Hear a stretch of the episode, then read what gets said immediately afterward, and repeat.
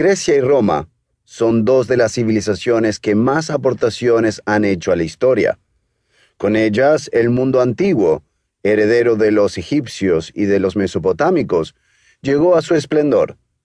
Durante más de un milenio, los griegos primero y los romanos después llevaron la cultura a un grado de desarrollo que el mundo no había contemplado hasta entonces, y que volvería a tardar otros mil años en contemplar.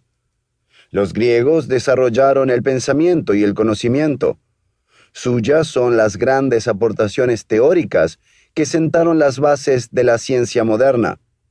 Los romanos llevaron a la práctica los grandes avances de los griegos. Fueron ellos quienes los difundieron y los llevaron a su culmen en todo el ámbito del mar Mediterráneo. Ambas culturas destacaron en muchos aspectos, pero nosotros nos centraremos en su urbanismo. En un principio, las aportaciones griegas al urbanismo no fueron particularmente destacadas.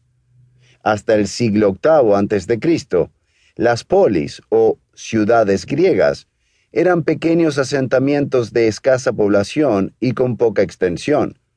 Pero a partir de ese momento, el crecimiento demográfico significará también el aumento de la extensión del espacio edificado. Cuando éste crece, la mente organizada e inquieta de los griegos les lleva a plantearse la necesidad de racionalizar ese desarrollo urbano. Hasta entonces, las polis habían crecido de una manera anárquica, sin apenas preocuparse de su planificación o de la organización del espacio. Pero los responsables de las ciudades y los propios ciudadanos eran conscientes de la necesidad de diseñar la ciudad del futuro. En el siglo V a.C., Grecia inicia una desigual lucha contra el mayor imperio que había en ese momento, el persa.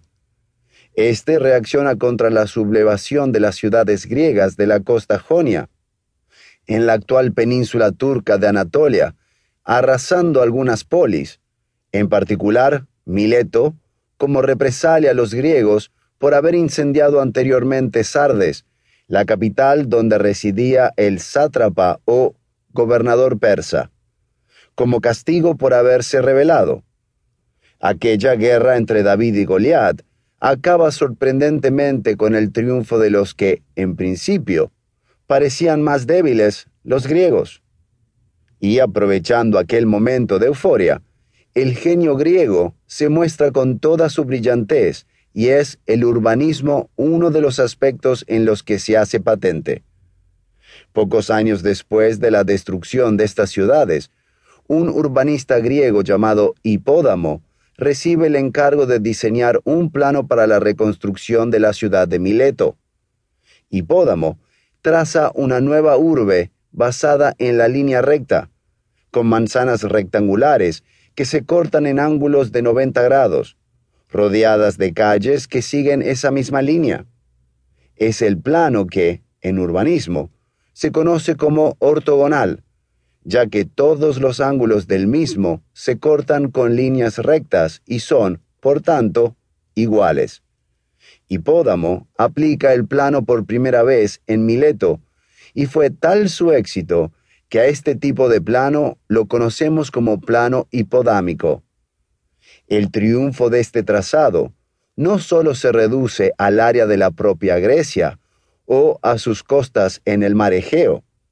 Cuando en el último tercio del siglo IV a.C., el macedonio Alejandro Magno emprende una de las epopeyas más increíbles de la humanidad, la conquista de todo el mundo conocido al oriente del Mediterráneo.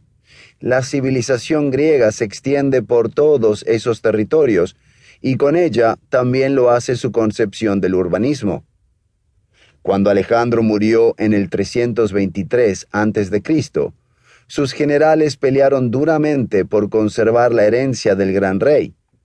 En esas continuas luchas que tuvieron lugar, los diádocos o sucesores se empeñaron en hacer grande la herencia griega, no solo en lo político o militar, sino también en lo cultural. Pocos años después, esos generales acabaron por proclamarse reyes de sus respectivos territorios.